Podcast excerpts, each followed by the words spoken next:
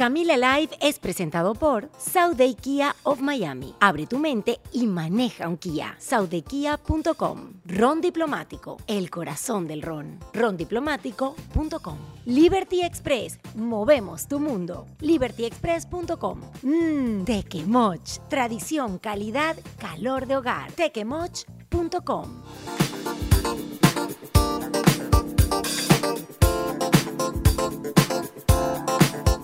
Mi gente bonita, amada y adorada, sean bienvenidos a un nuevo episodio de Camila Live. Are you ready? Hoy estoy muy bien acompañada con este señor bonito que tengo al lado, que es escritor, periodista, locutor, host de radio y de televisión, amante de la buena música, también de las películas y de la pelota. Es un venezolano nacido en México y yo diría que de verdad como César Miguel Rondón no hay dos. Es un verdadero crack. Señoras y señores, un aplauso y un abrazo, mi amor bello. Bienvenido, papi. Estoy feliz, estoy feliz. Ustedes no saben lo que significa estar así tan cerquita de esta mujer tan rebella. Ay, mi amor, gracias, gracias por venir, por tomar tu tiempo. No, por favor. Para dedicarlo bueno, a nuestros seguidores, por, por hacer un espacio en tu agenda que es apretada. Tenemos varios meses tratando de organizarla. Salud por eso, Salud. mirándonos a los ojos. ¿Tú sabes lo que pasa? ¿Qué pasa? ¿Tú sabes lo que pasa si no te miras a los ojos cuando haces chido? No, pero sí sé lo que pasa si nos miramos a los ojos. y toma, toma, toma. De tu amor por la música, que sabemos que aparte del periodismo, de escribir novelas, esas historias espectaculares a las que nos tienes acostumbrados, de todas las cosas que has hecho en la carrera que no sé cómo te ha dado tiempo de hacer tanto, porque realmente eh, has hecho muchísimas cosas. De tu amor por la música, quiero comenzar por allí, porque todo comienza allí, con tu programa de música barroca. Em, eh, la verdad es que ha sido maravilloso em, entrar a buscar más información sobre ti, porque te admiro muchísimo. Y ha sido lindo. Muchas gracias, yo también. Como entender... Digo, yo, también te admiro a ti, no, no, yo me admiro a mí, voy a pensar. No, por supuesto. ese encuentro con la música tan chiquito, eh, ¿por qué? ¿Se lo debes a uno de tus tíos que te llevaba? Bueno, mi tío, a mi tío Toño le debo la, el conocer esta música caribeña, ¿no? Eh, la, música afrocubana, el jazz y todo lo que después terminó siendo la salsa, ¿no? Mm. Pero el otro día me preguntaban en casa, eh, mi papá era, era muy melómano, era, era un fanático del tango de una manera Ay, me encanta. Bueno, él, él, era lo que decía que, que Gardel en realidad era uruguayo, ¿no? Sí, es la teoría. Sí. Bueno, él era un gran tanguero. Ay, me encanta. Y yo de mi papá aprendí un detalle bien importante. un detalle. Un detalle, que cuando se oye música no se habla. Así que cuando tú oyes música, tú oyes música. A mí me, me, me, molesta, como se decía antes, me saca la piedra. Que yo te diga, mira, vamos. una grosería! Vamos a, a, oír música. Entonces pongo el disco y empieza la gente a hablar. Sí. Yo, pues si estamos hablando, estamos oyendo música. Si usted quiere que hablemos, quito la música, ¿no? Y, y de allí viene mucho esa, esa pasión. De hecho, este, todas las cosas que he terminado haciendo en la vida las hice porque no pude ser músico, ¿no? Ajá, porque fuiste baterista también. Bueno, y, descubrí que lo sigo siendo. En estos días me invitaron para, para una grabación busqué una batería prestada, chico, y quedó de lo mejor. ¿Ya no tienes batería en tu casa? No, no tengo casa. Tengo un apartamento chiquitico que no cabe la batería. Welcome to Miami, papito. Además, los vecinos aquí no se aguantan esa. No, no, no. No se la aguantan, porque de repente, y de verdad, es parte de lo que hablaremos en la segunda parte del podcast, como que esa diferencia de culturas, allá de repente tú armas un bullarangón y el vecino te toca la puerta y le invitas un whisky y se mete contigo claro. Pero aquí la cosa no, aquí cambia, aquí cambia. Pero ¿por qué no fuiste entonces? ¿Por qué no fuiste baterista, músico? ¿Por qué no te dedicaste a eso? Eh, porque no se dio, no. Papá Dios no me dio suficiente talento musical, ¿no? Me dio el mm. suficiente como para ser un buen melómano. Y de allí para allá ya no más. Llegó un momento en que me gustaba cada vez más una música más sofisticada y las manos no eran tan rápidas, los pies no eran tan rápidos, no eh, cada día debía hacer cosas más, un poco más osadas y no el, el, cuerpo no me daba. Luego de eso, bueno, ¿qué haces tú? Comenzaste en radio con este programa de música barroca, Sí. luego te vas a Nueva York. ¿Por qué te vas a Nueva York? Porque mi esposa en ese momento se gana una beca del, ah, del Gran Mariscal de Ayacucho para hacer un doctorado en, en Nueva York, Eso era otra administración previa, sí. ah, previa. Y allí te quedas y allí haces el libro de la salsa. No, allí hago de todo lo que pude. Allí, bueno, me convertí en corresponsal de todo el que me publicase. Fui corresponsal del Nacional, fui del equipo fundador de Séptimo Día, escribía para una columna con seudónimos para Meridiano, escribía para el Diario de Caracas que dirigía Tomás Eloy Martínez. En Estados Unidos escribía para Latin New York. Fui parte del eh, equipo fundacional de Billboard en español. Una revista que no tuvo éxito. Después, después la- Sí.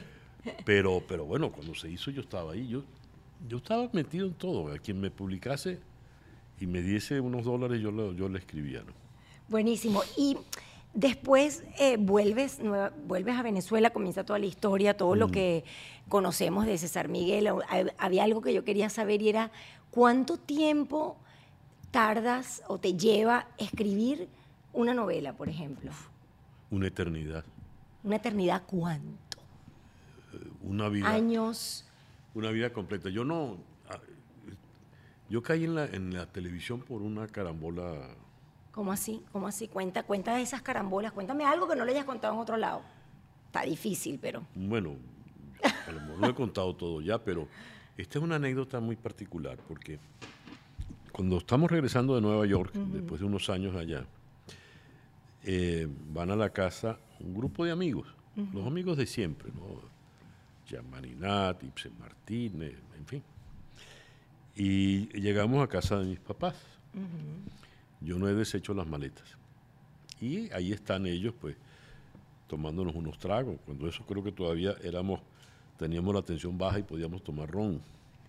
Ahora se toma whisky. Ahora hay que tomar whisky. este, y le pregunto a Ibsen, Ibsen, ¿y, y qué estás haciendo? Me dice, estoy escribiendo en Venevisión. ¿Tú estás escribiendo en Venevisión con los Wow. gusanos? No puede ser. Y me dice que sí, que está allí, que, eh, pero que no tiene problemas porque está escribiendo, le, le- le pusieron que escribiera algo para Lila Morillo y no se le ocurre nada, ¿no? Tranquilo. Chico, pero Lila Morillo es el símbolo sexual de los venezolanos, es el, el- esa es la Marilyn Monroe venezolana, la fantasía erótica. El cocotero. de- exacto, el del venezolano promedio es Lila. Para hacerte el cuento muy corto, entre trago y trago, empiezo yo a lucurarle una historia donde un, un venezolano del común, un ser anónimo, que terminó siendo un guachimán, se enamora de, esta, de este ídolo, ¿no? De hecho, en su caseta, tiene toda la caseta eh, llena de, de fotos de, de Lila. Él me dice, ¿te importa si mañana vengo a las 8 y, y me ayudas a escribir una sinopsis de esto? Yo estoy segurísimo que Ibsen no va a volver. Pero mi mamá me despierta y a las 8 estaba Ibsen allí. Qué emoción. Total que bueno, me siento con él y escribimos en una máquina, vieja máquina de mi papá, esa sinopsis y después me dice, tú me acompañas a Venevisión. Wow. ¿Tú qué vas a hacer ahora? No, no tengo nada que hacer. Total que me baño, me visto y me voy. Allí conozco a Tabaré Pérez, que terminó siendo mi, mi compadre, que falleció hace poquito. Y para hacerte el cuento cortísimo, yo paso todo ese día en, en Venevisión. Cuando llego en la noche. Adriana, mi esposa en ese momento, está furiosa, sobre todo porque no hay celulares. Te estoy hablando Claro. del, del año 81. ¿Cuántos años tenías en esa época? Yo en ese momento tenía 27 años. Tú eres de los que dice tu edad así sin... Sí, sí, sí. sí. Y si no, ¿qué problema, ¿en qué problema, en qué lío te he metido? No, no, Yo no, qué abusador y qué grosera No, no, la no, no, no. Y bueno, yo pensaba al regresar, iba a ir al centro Pellín de los jesuitas, donde yo formaba parte. Antes de irme, yo fui fundador del centro Pellín, de, del Boletín Comunicación. Yo pensaba tocar la puerta allí, a ver si entre una cosa y otra ganaba algo y tocar las puertas en Radio Capital, a ver si, si podía hacer algo. Y Adriana era, venía para ser profesor en la, en la católica. Entre los dos pensábamos hacer algo cerca de 1.800, 2.000 bolívares, nos, nos daría para, para vivir. Cuando ella llega, y ni siquiera has deshecho las maletas. ¿Sabes cómo es la cosa? Algo así. Serían las once y media de la noche. Le digo, mira, este, esto es un contrato. Ay, no. Yo voy a escribir eh, no, eh, historias para televisión. ¿Sabes cuánto me van a pagar? Ay, mira, qué emoción. 15 mil bolívares Cállate. mensuales. Una fortuna. Bueno, así fue que yo entré en la televisión. Me encanta. Con el agravante de que yo nunca había visto telenovelas. Oh. No sabía nada de telenovelas, no sabía nada de eso y fue una odisea.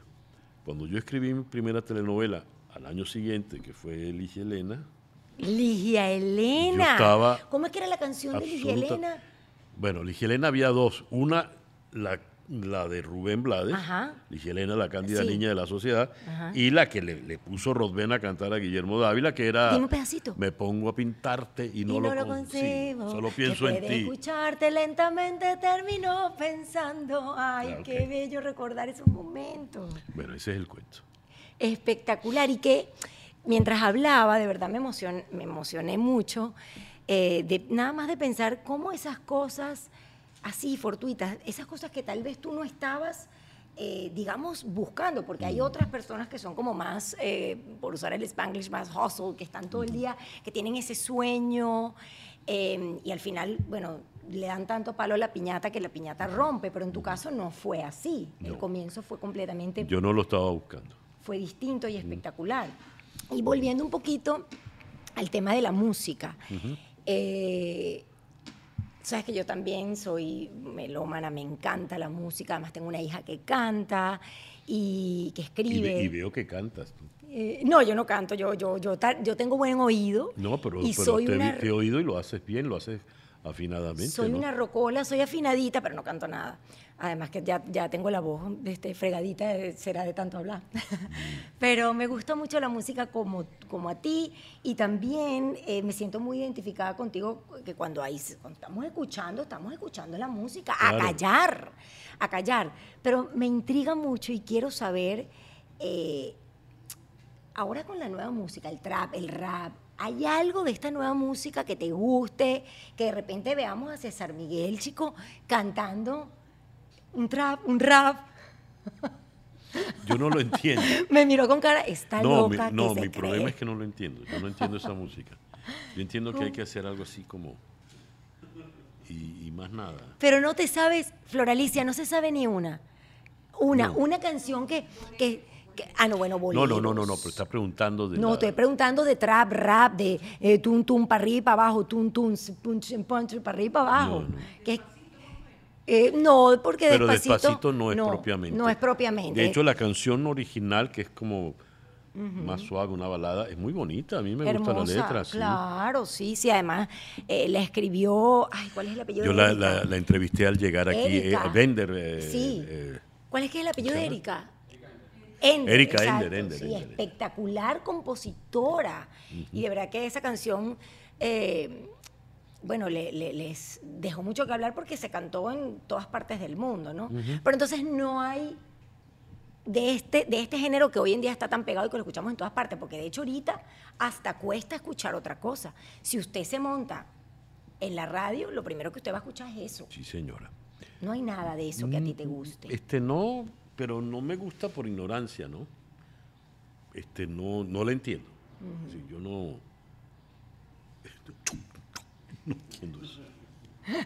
Yo tenía la ilusión de que me dijera, sí, me sé esta. Imagínense ustedes a César Miguel Rondón cantándonos un, un trap o un rap. Pero bueno, me lo perdí, te lo dejo de tarea. Búscate uno, no? porque debe ¿Cómo ser muy divertido. Este, eh, hay una que se llama Felices los Cuatro, ¿no? Que es muy Ajá. gracioso. Entonces, ¿Cómo es que dice felices los cuatro? Ah, vamos a ser felices, vamos a ser felices, felices los cuatro. Y agrandamos el cuarto. Sí, total que me tengo que entrevistar al autor de Felices los Cuatro. Ajá, Bueno, está bien, uno, este trabajo, claro. y más desde que estamos en Miami, uno entrevista. Ajá, eso vamos a resulta, resulta que el compositor es maracucho. Ajá. muy talentoso el muchacho. Me dice, no, César Miguel, eh, don César me dice, es que, claro, yo veo que eso es lo que está de moda y yo compuse, pero yo lo que compongo es gaita. ¡Ay, qué lindo! me pareció una anécdota preciosa, muy, muy buena. Espectacular. ¿Y a ti lo que te gusta es el bolero, más que la salsa o la salsa? No, no, no, no, no, no. A mí me gusta, a mí me gusta la música buena. La música buena. Y que si, si tú tuvieras que definirme la música buena. Mira, Hubo un silencio. De no, te, lo voy a definir. Una vez, Carlos Croe, que es un periodista veterano, eh, vicepresidente de información en, en, Televen, fue director de El Universal por muchos años. Él no le gustaba cómo se manejaba el noticiero de, de Televen. Y una vez le preguntaron, ¿qué es noticia? Noticia es todo aquello que no sale en el noticiero de Televen. Entonces te voy a, ah, responder, parafraseando a Carlos Croes, buena música es todo lo contrario de esa música que tú me has hablado hasta ahorita. ¡Guau! ¡Tum dolió! ¡Ah! está bien, está bien. Y, al final de cuentas, eh, yo creo que también hay gusto para todos. Y lo bonito, que yo siempre digo en relación a la música, es que el amor siempre está de moda, siempre va a estar de moda y siempre va a haber gente que va a querer mm. seguir cantándole al amor. Así que creo que eso nos asegura de que vamos a continuar escuchando esas canciones que nos mueven el corazón. Por eso estamos haciendo un programa como este, por eso Exactamente. tú tienes una tienda como esta, porque tú asumes que entre esas ropas y las carteras, la mujer que se lo va a poner se, lo va a poner como un elemento de, de seducción para alguien. Exactamente. Y, eso, vivimos gracias a las ganas que flotan en el ambiente, las ganas de unos hacia otros, etcétera, etcétera. Es así. César, otra cosa que mientras te escuchaba en tus entrevistas y te leía y entraba un poquito más allí adentro de tu, de tu vida, mm. se me ocurrió pensar, chicos, César nunca... Floralicia, nunca ha perdido como la compostura, no joda, eh, la compostura como, ajá, Toño el amable, y un grito, y una cosa, y un sabor, y, un, y, un, y una, ajá, un jaja. Porque yo siempre te veo. Perdóname esta pregunta. No, no, no. Perdón, eh. pero yo siempre lo veo él, él, nunca pierde como el, el como dicen aquí en, el, el, el, ritmo, el, ay, el, ay, ¿cómo se dice como el ritmo en English? Because you speak perfect English. El, es, eh, el, pace, el, el, like the tempo. No, pero tiene otro nombre. No, temper, no tiene otro nombre, como el pace. Es el pace. Sí, el pace. El pace, como que él nunca lo pierde, siempre tiene su ritmo. Eh, nunca te veo perder la compostura. Como, ah, hay que darte tres whisky, o nunca lo pierdes, o cuando te ponen salsa, ¡sabor! Discúlpame esta pregunta. no, sí, sí, sí, pierdo la compostura. ¿En qué momentos? Uf, sobre todo en momentos de, trabajo cuando algo sale mal. ¿De verdad? ¿Dices groserías? Sí. Sí, como yo hoy contigo. Sí, además, este, si estoy muy alterado, sin quererlo sube la voz. Y la voz mía, cuando le subo los decibeles, suena muy fuerte. De sí, porque tú tienes una voz de locutor increíble.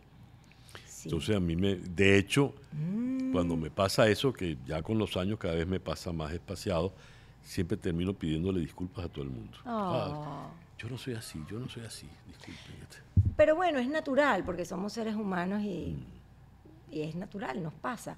Y, y, yo en cada una de las entrevistas que vi tuyas, que he visto durante estas últimas semanas, eh, siempre me, me pregunté eso, ¿no? Y la verdad es que me gustaría verte un día en esa... En esa... No, mejor no. mejor no. César, ¿cuánto tiempo tienen aquí en Estados Unidos? ¿Cuándo llegaron a, eh, vivir? Cinco años. poquito, poquito tiempo. Eh, veníamos eh, con frecuencia, teníamos un, apartamento que, Flora había adquirido como para temporadas. Y bueno, con, mucho amor y talento y, Flor lo, fue convirtiendo en, en un hogar. qué lindo. Y este, los, los, apartamentos de vacaciones están llenos de camas para que quepa todo el, mundo. pueblo, sí. Eh, ahora no. Solo está la cama de Barbarita y la, y la nuestra, no hay para más nadie. Sacaron todo. ¿Y cómo se han sentido en estos cinco años? Em, porque de eso trata un poco este podcast, ¿no? Y, me gusta hablar no solo con venezolanos, con eh, latinos, también hemos hablado con americanos, han sido muy lindos los podcasts que hemos tenido con americanos, y trata de eso, del choque de la cultura, de volver a empezar en un país distinto, en un país eh, que a veces nos da eh, miedo, aprender de todo, ¿no?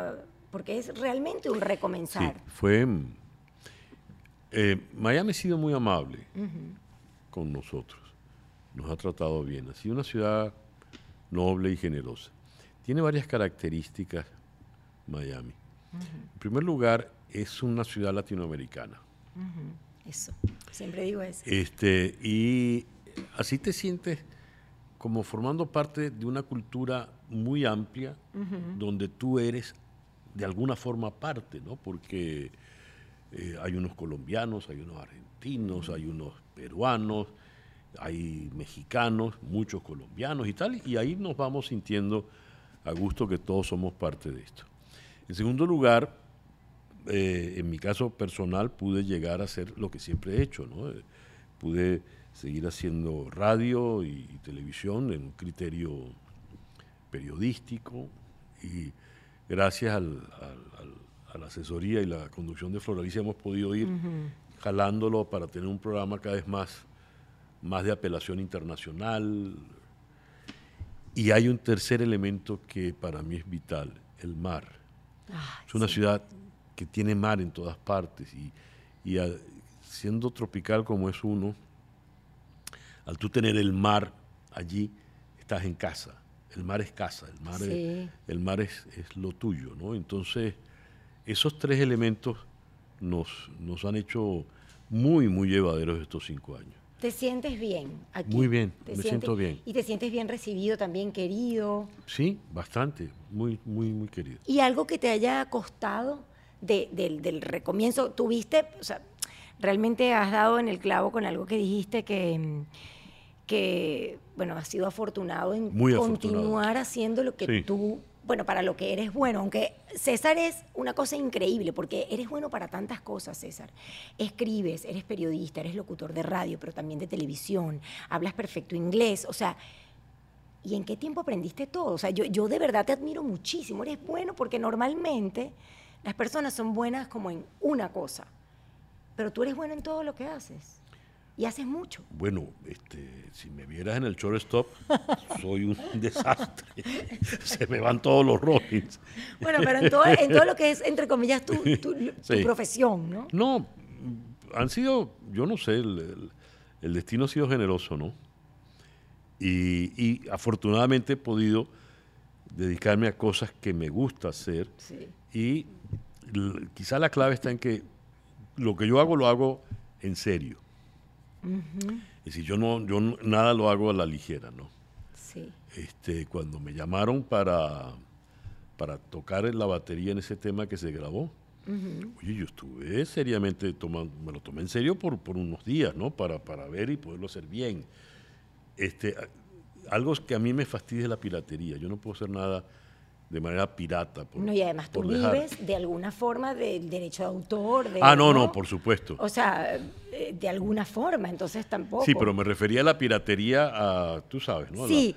el que matea, pues. Al que matea. Vamos a darle un mateo a esto. No, terrible. Sabes que me gusta que compartas eso porque eh, este podcast lo ven muchas personas que están no solo recomenzando aquí, sino que se fueron de Venezuela de sus países a otros países y acabas de dar un tip espectacular y es no matear las cosas.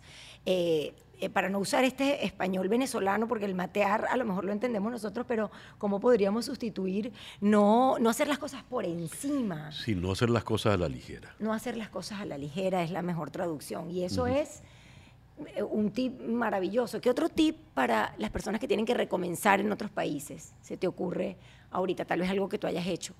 Humildad. Humildad. Una de las cosas más fuertes que uno viene de un país donde algo logró. En primer lugar, vienes de tu país y algo lograste allí. Y en ese lugar, en ese allí, tenías una, un apoyo, una solidaridad de tu familia, de tus amigos, del entorno. Aquí no tienes nada de eso. Entonces te enfrentas a lo desconocido. Si allá tú estabas, digamos, tenías una, habías adquirido una estatura, un porte, aquí esa estatura te la quitaron. Aquí eres chiquitito al llegar y ni siquiera tienes porte, estás desnudo. No te queda otra que ser humilde para poder entender dónde estás y al reconocer tu pequeñez es que puedes empezar a crecer poco a poquito. Me encanta. Y es así como uno de repente se sube en un Uber y de verdad que me llegaron al alma tus palabras y ves a un médico em, traumatólogo manejando un carro, que no es que manejar un carro de Uber sea un trabajo. No, no. No, no, no. Pero digamos, un médico que se preparó durante 15 años para eso y lo ves así. Yo vi aquí oficiales de la Guardia Nacional, por ejemplo, que tuvieron que salir de Venezuela, abogados. En, los primeros tiempos usaba mucho el Uber y conocía muchos venezolanos que me, identificaban y eh, siempre terminábamos tomándonos una foto o algo, ¿no? Y un día me pasó algo muy gracioso, uno de los más jóvenes, y le digo, chico, casi todos los que manejan Uber son venezolanos. Me dice, casi todos, sí. Los demás son maracuchos. me causó mucha gracia. Exacto. Y el tema del inglés para ti es perfecto porque tú como viviste hace muchísimos años en Nueva York, eh, tú manejas el inglés perfecto, nunca has metido la pata, en, o sea, tú puedes ir y perfectamente, y te hemos visto hacer em, traducciones, de hecho, la del Oscar, por ejemplo, tú puedes hacer todo eso perfecto hablando en inglés. Like guachu, guachu, guachu, guachu, guachu, guachu. Me, me, cuesta, uno nunca... Let's talk, let, let's talk a little bit. I would love to, to hear you. I talk, mi amor, papito, like Sofía Vergara. I What color is your book? Mi amor, I'm not Is this a blackboard? Mi amor, and you know, I own it. Yo de verdad, I feel so um, proud of my Venezuelan accent, and I don't care. It's not that I do like on purpose. Mira, mira, on purpose. it's like I love my accent. Me encanta y he mejorado mucho because when I first came here, I didn't know how to speak any English. And I've been living here for 12 years. And now, what do you think about my English? It's not that bad, No, right? I can understand you. That's the point. That's the whole ¿Viste? point. ¿Y tú sabes cuál era el inglés que yo hablaba British. al llegar a Houston? No. no. No, porque te sentí un acento medio británico. I'm sorry. ¿Verdad bueno, que sí, Alicia? I'm sorry to tell you. When I... Me va a pegar. No, no, no. ¿Sabes de dónde venía mi inglés, mi conocimiento rudimentario del inglés? de las canciones de los Beatles. ¡Ay, claro! Amante de los Beatles. Y allí fue donde, claro, chiquito, muy jovencito, yo, yo, soy un bitlomano de los yo lo sé. 12, 13 años, ¿no? y allí es donde tú empezabas a ver, ¿qué quiere decir esto? I want to hold your hand, I want to hold your hand. Yeah, I brought you something because I know you love Beatles. Oh, my travels seem so far away. Now I need a place to Hearthstone says, no iTunes bleeds. In yesterday, yesterday's. Y uno las canta así. Under lamp brain some used to be. There's a brain syndrome. Y eso es así. Y eso, y eso es así. Y yo, yo te digo, yo no sé si a ti te pasó, yo creo que al Señor no le pasó. Sí, sí me Pero uno cantaba las canciones así. No, no, no, uno decía eh, Force Mercy Mercy. Pero cántame tú Mira, ese pedacito de Yesterday. No, no, no, pero es que yo canto Cántame muy un mal. pedacito. No, no, no importa, pero, es que te quiero, la papito. Pero te quiero decir, por ejemplo, cuando uno eh, era, era muchacho, de, adolescente, 12, 13 años, empezaban a oír las canciones de los Beatles. Eh, Oye, ¿oíste la última de los Beatles? ¿Cuál? Anita mató. Anita mató. Wow. ¿Cuál era esa? ¿Cuál era esa, coño? Anita mató. Anytime at all. Pero, ahora es. Anytime at all. Es que es así, uno. Slumberings, dresses made belong to me. Stripping all the Christmas, let it be. ¿Qué carajo dice ahí? Cántame ese pedacito aunque no cantes. Nunca cantaste, por cierto. Nunca cantaste. No, porque desafino mucho. Desafina. Claro, y como oigo cuando se desafina, no me lo perdono, ¿no? Ok, porque eres muy perfeccionista, por propio del escorpión. Por eso mi canción es, si você dice que eu desafino, amor, sepa que los eh, desafinados también, a los desafinados también les late un corazón. Exacto, pero cántame este pedacito. Aunque sea dime, tarareala, no importa que si desafine Ajá, ya. ajá. ¿cuál es? ¿Cuál No, es eh, tenemos todas. Tenemos, yes, por ejemplo, Yesterday. I'm so troubled, seem so far away. All my troubles seem so far away. Ok, yesterday. All my troubles. Seem so far away. Now I need a place to hide away because I believe in yesterday. Oh my God, you sing. Cantas, papito, tú cantas. No estés inventando y hablando locura. Porque cantas porque te escuché. Y la otra, y la otra, esta. Ya ve que había una que. ahí- esta es la. Esta, Este programa es sabroso, además te dan whisky. esta es la última porque sé que eres amante de los Beatles. Y mira, me reía tanto con mi esposo cuando me, Saludo al doctor Blavia. Gracias, mi amor. Nos reíamos, no sabes. Yo cuando le dije Panchi, pero yo toda mi vida he cantado Yesterday on so trouble since so. Panchi, me- bueno, no sabes lo que nos atacamos de la risa. Esta es la otra. Ah, esta es. So make me cry. Muy bien. Don't you never will be together. No, no, no, nada. Sí. Nada que ver. You Tú- make it friends through once high. Maybe you. Paul, Maca- mira, Paul McCartney, que es el autor de esa, está vivo Yo sé. y te va a reclamar derecho de autor. Cántanos el pedacito de esa Hey You, que es buenísimo. Hey you, don't make it bad.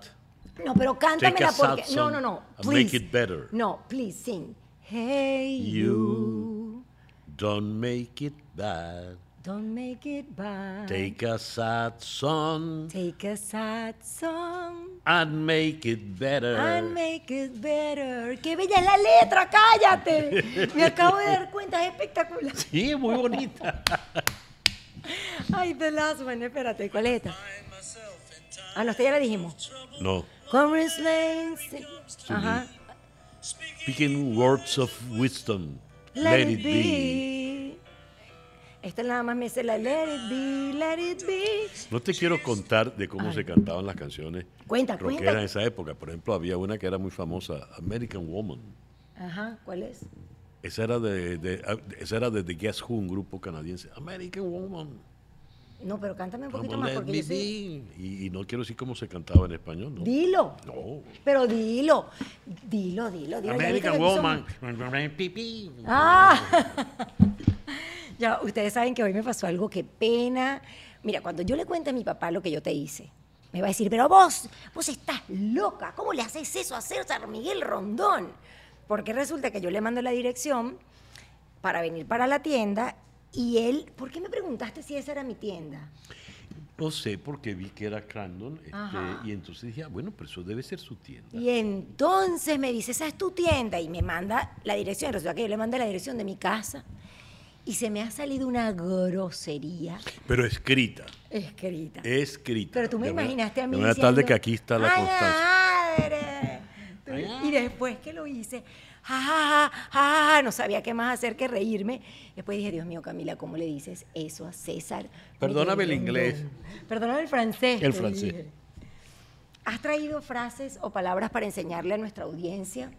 Necesito tres frases y tres palabras. Además te cuento que ese es el segmento favorito porque, bueno, ya te contaba antes de comenzar el podcast que yo quise hacer este homenaje a este país en agradecimiento, porque estoy profundamente agradecida. Justo hoy, qué casualidad, antes de empezar a, antes de que llegaras, estaba grabando unas historias y, y conté un poco sobre, sobre esa- esas comparaciones que siempre son odiosas, pero que a veces la gente te pregunta o quiere hacer sobre el amor a Venezuela o el amor a otro, a otro país. Y yo siempre digo eh, algo que surgió como de la nada o, o salió del estómago y muy profundo del corazón cuando fui a, a recibir mi ciudadanía americana. Mi hija Joaquina es muy... eh, cree mucho en Dios, la compositora, cree muchísimo en Dios. Y a las 7 de la mañana, ese día era muy tempranito, yo iba a recibir mi ciudadanía Joaquina me preguntó, mamá, ¿cómo vas a ser angustiada? Y yo le, ¿cómo voy a hacer de qué? ¿Cómo vas a hacer para jurar que tú amarás, defenderás a este país? Vas a mentir, mamá. Y yo le dije, no voy a mentir, yo amo este país, lo amo profundamente, lo voy a defender por siempre, estoy muy agradecida. Eh, y ella de inmediato me dijo, ¿y Venezuela? Y a mí, de la nada, me surgió una analogía, una comparación eh, entre mi mamá, que en paz descanse, mi mamá murió hace, hace seis años, y, Venezuela. Tu madre, eh, la que te crió, la que te amó, la que te enseñó, la que te dio la base, el cielo y el suelo, es todo, es todo. Y tiene en tu corazón un lugar que nadie sustituye, que nadie reemplaza, que no lo cambias por nada. Pero luego en ese corazón entran otros amores. Y a mí se me ocurrió explicarle a Joaquina lo amor a Estados Unidos con esa analogía, ¿no? Em, y fue la forma en como ella entendió que sí, que mi, que mi corazón podían, sin competir, estar el amor a Estados Unidos, que de verdad lo tengo internalizado y muy, profundo en el alma, y el amor a Venezuela, que es mi madre patria y que está allí y que nadie ni nada la reemplaza, ¿no? En esos casos es bueno recordar a Antonio Machado. Antonio Machado fue un gran, gran poeta español y cuando viene la, guerra civil, él era eh, parte partidario de la República. Cuando gana Franco y viene el exilio, él, uno de sus poemas más famosos, sobre todo gracias a, a Serrat, es Cantares, donde dice, este, caminante no hay camino, se hace camino al andar. Al andar se hace camino y al volver la vista atrás se ve la senda que nunca se ha de volver a pisar. Porque uno debe entender que uno es la sumatoria de muchas cosas, de culturas, de tradiciones. Uno tiene sobre sus hombros el acervo de sus padres, de su familia, del sitio donde se crió, del sitio, de, de todos esos lugares que tuvo. Pero la vida te obliga a caminar. Y no sabes a dónde vas a caminar, como dice Machado, no hay camino, se hace camino al andar. Porque la vida es así, ¿no? Este, yo nunca quise, Floralice y yo no, no sabíamos que íbamos a, vernos en la circunstancia de hacer hogar aquí, pero bueno, lo hicimos, ¿no? Pero cuando uno avanza, uno no se olvida de lo que, de lo que quedó. Exacto. Y es cuando viene la frase, dice, murió el poeta lejos del hogar, lo cubre el polvo de un país vecino. Al hacer, a la cárcel lo oyeron cantar, caminante no hay camino, se hace camino al andar. no, me emocionaste, es así. Eso es verdad, eso, es, eso funciona así. Funciona así, sí. Bueno, ves como aquí somos, aquí pasamos de la, de la risa al llanto en un segundo. Bueno, así suele ser. Te hemos traído una pizarrita, mira cómo mira la pizarra, como que ¿qué llegó aquí? Yo a punto de llorar y llegó la pizarra. Tú no tienes idea de cómo es mi letra. ¿eh? no importa, usted escriba como médico. Es que... No, los médicos aprenden de mí.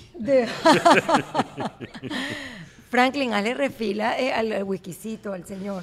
A ver, ¿qué debo yo escribir aquí? Una. Espérate, pero no, no, déjame, yo me ¿Todavía está bien? Sí, sí, sí. Aguadito. Ok. Tres frases y tres palabras. Empezamos por una, eh, la mostramos a la cámara, solo porque, mira que esta es eh, la parte favorita del podcast. a la gente le gusta aprender de mis invitados. Una, una frase. De lo que tú quieras. Puede ser desde... En inglés. En inglés. En English. And then you're going to explain it. Okay, let's show it to the camera. With, I'm sorry, with a little help from my friends. Con una, eh, con una, una pequeña, ayuda, de mis amigos. Esa frase es el título de una canción de los Beatles que la compusieron eh, Lennon, McCartney y Ringo, el baterista. Y la canta Ringo. Y esa canción para mí es muy importante porque le recuerda a uno constantemente que uno no hace nada en la vida sin los amigos. Es así. Uno no logra absolutamente nada sin la gente que lo rodea a uno. Y creo que esta es otra enseñanza para las personas que están en el exilio. absolutamente. Es decir, la noción de, de grupo, de equipo, de amistad es vital, es importantísima. Y en el coro él dice, oh, I get by with a little help from my friends. Y, eso es vital. A mí me, fastidia cuando voy a un restaurante y entonces viene el mesonero, que es un muchachito, por ejemplo, eh, tendrán tal cosa, te tengo otra. ¿Cómo que te tengo? tú hiciste el postre, tú eres el que maneja el... No, no, no. Utiliza el plural, el plural es muy generoso. Tenemos para hoy. El chef nos ha preparado. Tan lindo que es el plural, tan lindo que es hablar entre todos. Las personas que exacerban el uso del yo, yo, yo, yo, yo, terminan siendo muy chiquititas. Totalmente. La grandeza está en, que seamos varios. Me encanta. Otro aprendizaje más. Another phrase. In English as well. In, everything in English, because in Spanish we have we have already talked and you know. Aquí tienes. oh, I love it. In God we trust. En la traducción sería en Dios confiamos, ah. pero eso está en los billetes. Los fundadores de esta nación fueron un grupo de sabios. ha habido momentos privilegiados en la humanidad. Hubo una película canadiense que ganó el Oscar a, la película en idioma extranjero porque era hablada en francés, que se llamaba Las invasiones bárbaras. La trama era un, un, señor, profesor de historia, estaba muriendo, su hijo se había dedicado al mundo de las finanzas y se habían alejado mucho y cuando él está agonizando viene el hijo a, acompañarlo en esos tiempos finales. Pero el profesor de historia, hay un momento en que le dicen que hubo momentos privilegiados en la humanidad. Hubo momentos, por ejemplo, en que Pericles se topaba con Aristóteles en una esquina de Atenas. Hola, ¿cómo está usted? Claro, eso era para decir que en ese momento, bueno, quién se encontraba con quién. Este, en fin, no, no, no mencionemos a nadie.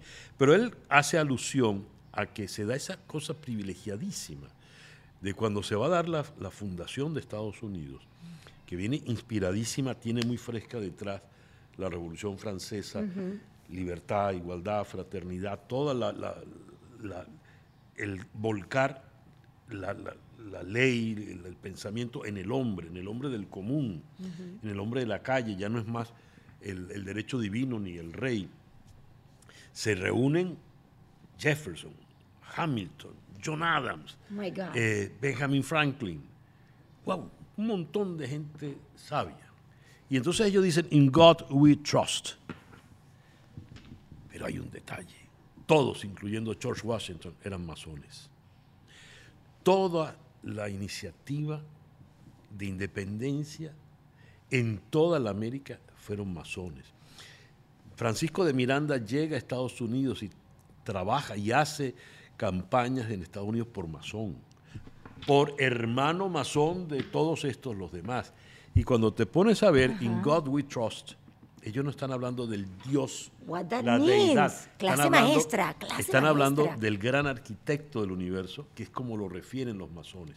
De hecho, no hay una imagen divina, Exacto. Lo que hay es un triángulo, una pirámide, que es el símbolo de la perfección para ese gran arquitecto del universo. De manera tal de que este In God We Trust no es el Dios que, bueno, confío en Dios y Dios arreglará. no, ah, no, no, no, no, Yo confío en que lo que yo voy a hacer contará con la buena pro del gran arquitecto del universo y por lo tanto no me voy a equivocar. Eso, eso es como una enseñanza muy interesante. Oh my God, gracias por compartir. Yo creo que nunca nos habían explicado eh, frases de forma tan profunda y además con tanta historia. Me encanta. The third one, la tercera. Vamos a cambiar. Teníamos que terminar la frase con, una, con un sabor, chico, con un sabor. Estábamos súper serios. Fuck yourself. Esa frase para mí es muy significativa. Pero dila tú, papito. Sí. Fuck yourself. Ah. Este, a mí me llamó mucho la atención desde cuando vine adolescente a Houston. Porque lo oía eh, como un insulto, y un insulto que se decía siempre con mucha vehemencia. Nadie dice a la suave fuck yourself. Todo el mundo lo dice con una vehemencia. Fuck yourself. Ahora, fuck eh, es, eh, ese verbo en, en inglés se traduce directamente al castellano en el hecho, en la, fornicación, ¿no? en, el, en, el, coito. Exacto. Pero yo puedo traducirlo también como joder. Exacto. Eh, entonces, yo puedo traducir fuck yourself como jódete tú mismo, Sí. lo cual sería una enseñanza, ¿verdad? Sí. Se podría traducir Sí. como no me jodas también. No, pero Ah. no tanto. Si yo te digo jódete Sí. tú mismo, eh, No. yo te estoy enseñando. En sí, y no me jodas es don't fuck with me. Exacto, eso es otra cosa. Que también se usa, ¿no? Sí, pero, pero esta es fuck yourself. Ok. Fuck yourself es jódete tú mismo. Con lo cual te estoy dando un consejo. No me hagas caso a mí, jódete tú. Tírate por el barranco tú solito. Pero si yo le doy a fuck la connotación sexual, entonces entramos en un contrasentido extraordinario que fue el que a mí me llamó la atención siendo adolescente en Mira, ya se puso profundo. Es que él es profundo. No, no, no, no, él porque es es que profundo. porque si en lugar de decirte jódete tú mismo, es cógete tú mismo. Cosa que es absurda, es imposible. Pero de lograrse, de lograrse sería toda una hazaña. Con lo cual, esto no es un insulto. Esto es realmente un elogio, una alabanza. ¡Qué bueno! Mira, no sé cuál de las tres frases estuvo mejor. Bueno, Eh, además de lo, de lo sublime a lo ridículo. Espectacular. Let's go with the, with the, with the words. Vamos a ¿ahora qué borrar debo aquí decir?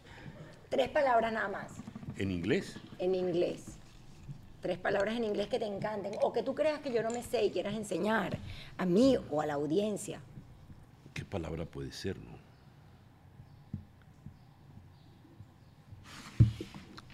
But will. But will, el auxiliar o will like what? El aux- I will como el auxiliar, como... Will es la forma future. del futuro. Ajá, la forma del futuro. Eso Pero, es lo que quieres. ¿Y qué también es will? Will no es herencia. No, no, no, no, no. Ay, Es la herencia otra cosa que es la que tú quieres tener y no tienes. ¿cómo es que se dice herencia? No, inherit. Pero ya va, hay una cosa que Sí, es como sí, claro. el en will. En el testamento. Ah, el en will. el testamento yo pongo que mi will, que es mi will en el testamento. Ah. Cuando yo testo, Ah, tu voluntad. Exacto. Ah, pero por eso fíjate cómo yo relacioné.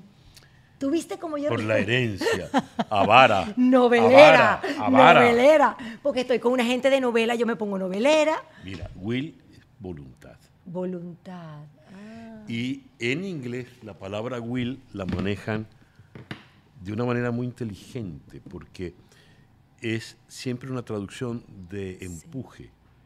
Eh, Sí, will you do that? Will you do that if I invite you like no, pero he, he's a person of will. I mean, Es Oh. una persona con voluntad, una persona que Yes. tiene empuje. Un hustler Ajá, es que- una persona con- que tiene ese will. Will es Exacto. Me encanta. The, the second spring. But Spring is spring, right? Spring es la primavera. sí. Ah, exactamente. ¿Qué es la primavera? Una estación. ¿Estación de qué? ¿Qué supone la primavera? La- Florecen. eh, ajá. ¿Y? Eh, la salen las flores y se pone todo bonito y, y- y, ah, es colorido y so- ¿Y qué más es spring en inglés? spring, I don't know. No, entonces, no me acuerdo ahorita. Cuando tú vas a la momentico, col- que yo no hablo cuando tú tú. vas a la a comprar un colchón, Ah, el resorte. Y se escribe igual. yes. Oh my gosh. Y entonces Viste, me ¿qué- encanta. Y entonces ¿qué es un resorte? Ah, no, pero no nos pongamos que yo no estoy con la profundidad que tienes tú. No, ¿qué es un No, que resorte? este señor. No, No, no, no, no, pero ¿qué es un no, resorte? yo que soy- no, y una gente rubia. No, ya ¿Qué es un resorte? ¿Pero qué es un resorte? Un resorte, bueno, un resorte es, es, un compendio de. Porque es que estoy con César Miguel Rondón. Espérate, te digo, un compendio No, No, tú te un- acuestas y el resorte es bueno. Ajá. de alambre. ¿Tú te acuerdas que tú hacías una, tú hacías una Sí, de, de- Simmons? sí, sí. ¿Viste Beauty cómo- Rest de Simmons. Ajá, beauty, viste cómo yo soy fan tuya. Ay, ok, un resorte es un compendio de alambres que se juntan en forma de espiral para em, eh, eh, eh, ca- coño, ¿cómo lo digo? Tú te acuestas y el resorte es bueno y te va a acolchar, te va a dar un buen sueño. Pero el resorte, si tú lo bajas, va a saltar Salta, hacia arriba. ajá. Y saltar es siempre una manera de abrirse, de despertarse. Oh, Eso es la primavera. ajá. La Yes. primavera es el despertar después del largo invierno. Todas las cosas se abren, todas las cosas funcionan. Es como un resorte. Lindo, pero es que tú eres profundo en todo. Porque, Flor Alicia, ¿qué problema? Una gente que es una intensidad, una profundidad. Estamos hablando Mira, ahora de- sí te lo acepto. porque- Estamos hablando, yo, ¿cómo haces tú para vivir con este hombre? Tú una intensidad, esto- es que es escorpión, yo sé, yo también soy escorpiona, pero tú me ganaste. The third one, la de una gente. Ay. ¿Cómo sería discutir con, con César Miguel? Imposible. La, la tercera, Inspírate, inspírate because this is the Mm. last one. Y todo lo que nos ha enseñado de verdad. Ring. Y entonces él quiere seguir dándonos. Te voy a decir una cosa que me dice siempre Guillermina, mi amada Will. Ajá. Me dice, mamá, porque siempre me estás dando lecture, lecture, lecciones. sí, entre lecture es como conferencias, clases, clases. Sí, siempre, me- siempre un lecture, siempre un lecture. De hecho, hoy me lo dijo. Tú nos quieres dar lecture con tu frase, con tu palabra, con No. todo, pero ahí te lo agradezco. Ahí te lo agradezco. Ring. Ring es un anillo. This is my ring. Ujú. Ring is something round or not. Yeah. And ring is the ring. Ring o no. Sí. Something else. El, el- el inglés es onomatopéyico. Ajá. Es decir, sus verbos, muchos de sus verbos, sobre todo los verbos modernos, son tomados de los sonidos que producen. Ah, like knock. Knock, Eso lo aprendimos en el podcast pasado. sí, eh, tirar la puerta es slang the door. Ya. Slang. Eh, cuando tiras algo al agua es to splash. To splash. Y ring es el sonido del teléfono Exacto. que se convierte en inglés en verbo. I'll ring you tomorrow. Oh, ya. Entonces, ring es en realidad una campana, es un campanazo, una voz de alerta, Exacto. que puede ser un anillo, puede ser un teléfono, puede ser tantas cosas. Un anillo es una voz de alerta. Te vas a casar, Sí. cuidado. Alerta. Y ring es siempre el- el- el- el ruido que te produce una campana, ¿no? Y las campanas son las que nos llevan siempre por algún camino, ¿no? Exacto, me encanta. Me encantaron todas las frases, las Iba a poner palabras. otras de cuatro letras, pero no, ya, Salud ya con eso. Yourself tengo. Exacto, ya. Salud, salud. Salud. No te puedo dejar ir sin... eh, primero quiero comentar algo a la audiencia. Lo voy a dejar para ya el final, final, final. Pero te tengo enfrente, eres un experto en películas, eh, bueno, en, en los Oscar. Y yo quiero saber, chico, si tú estabas viendo en vivo ese golpe. Yo quiero saber si tú viste el, el golpe que le dio Will Smith a, a Chris Rock. Se me sale el guaro cuando hablo así tipo chisme. Se me sale el guaro. Qué feo, ¿no? ¿Qué opinas de eso? ¿Qué, qué, Bueno, fue muy feo. Yo, para mí eso fue muy feo. Muy feo porque esas cosas no se hacen. Obvio. Tú lo estabas viendo en vivo. No, no, porque yo después de tantos años dedicado al Oscar, ahora no lo veo el Oscar. Ahora me duermo, que era lo que yo antes no podía hacer. ¿Ves? Pregúntale a Flor Alicia, yo tenía que irme, además, un domingo con saco, flujo y corbata a Venevisión hasta las 2 de la madrugada para el día siguiente de madrugada hacer el programa de radio. Entonces yo ahora no veo, nunca más volví a ver el Oscar. Ay, pero ¿y por qué? Que No, me- me- veo los resúmenes Los y tal. Ajá. Pero eso me pareció muy malo. eh, muy malo porque es un hecho de violencia. Y creo que la violencia es un injustificable desde todo punto de vista. Desde la guerra, ejemplo, la guerra de este momento en Ucrania, Terrible. hasta, hasta el insulto, así se ha dicho en voz baja. El desprecio.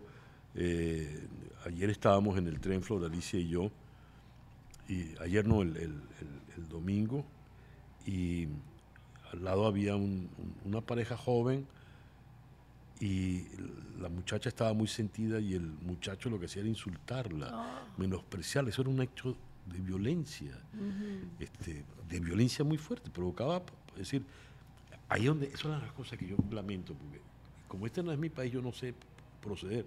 Pero yo estoy en Venezuela, me paro y digo, chico, mi llave, compórtate. Exacto. Bueno, eso es violencia. Y pararse y darle una bofetada al Chris Rock fue un hecho de violencia.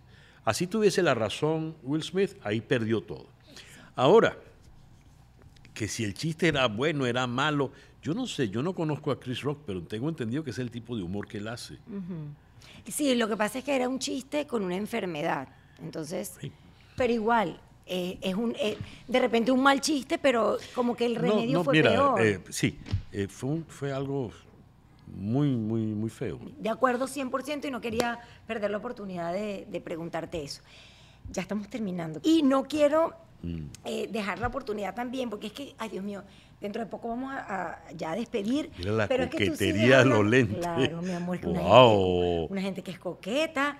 Tú sabes que mientras tú hablabas, perdón que me los ponga, porque de verdad que ya, ya después de los, realmente después de los 43, con tres, tengo tres. ¿Cuánto tienes tú?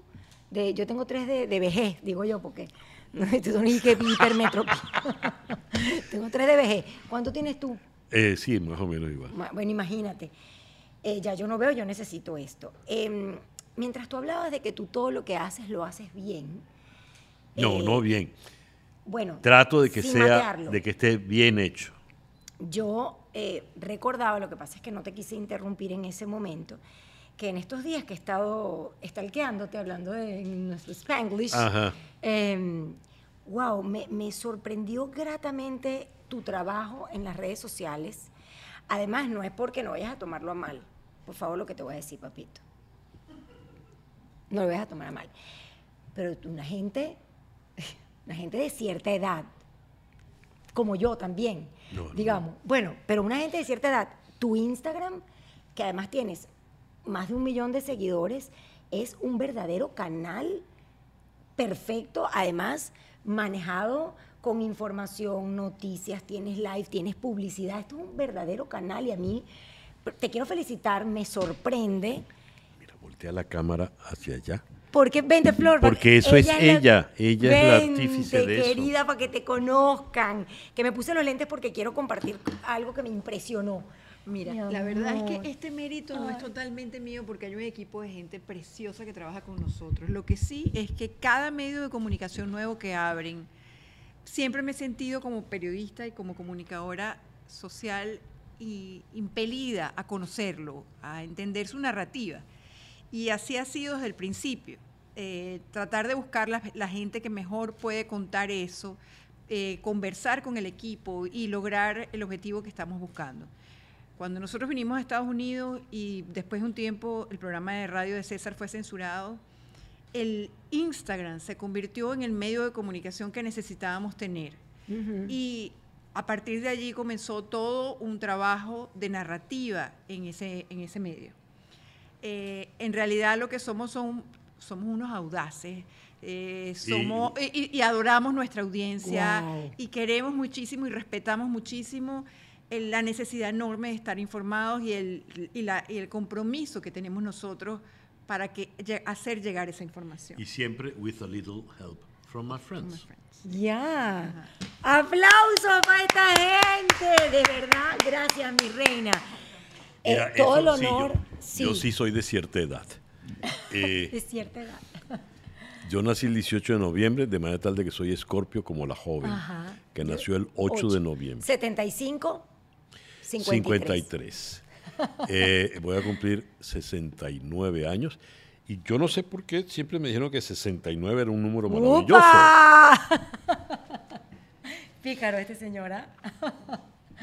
Mira, de verdad que yo cuando entré en tu Instagram, de verdad los quiero felicitar. Me encantó, me pareció un verdadero eh, canal de maravillosa información. Y eh, esto es lo que quiero compartir con la audiencia y por eso pedí los lentes, porque si no, no los puedo leer. El link 3 de, eh, de tu canal es increíble, tiene tanta cosa. Suscríbete a mi boletín para recibir mis recomendaciones personalizadas todos los Sí. sábados. Que esa es una carta que la escribo yo directamente, donde, bueno, hago el resumen de lo que ha- de la- las noticias de la semana y cómo las he cubierto, ¿no? Pero además hablo de, de, por ejemplo, la película que vi, recomiendo algún libro, una música, y la carta está muy personalizada.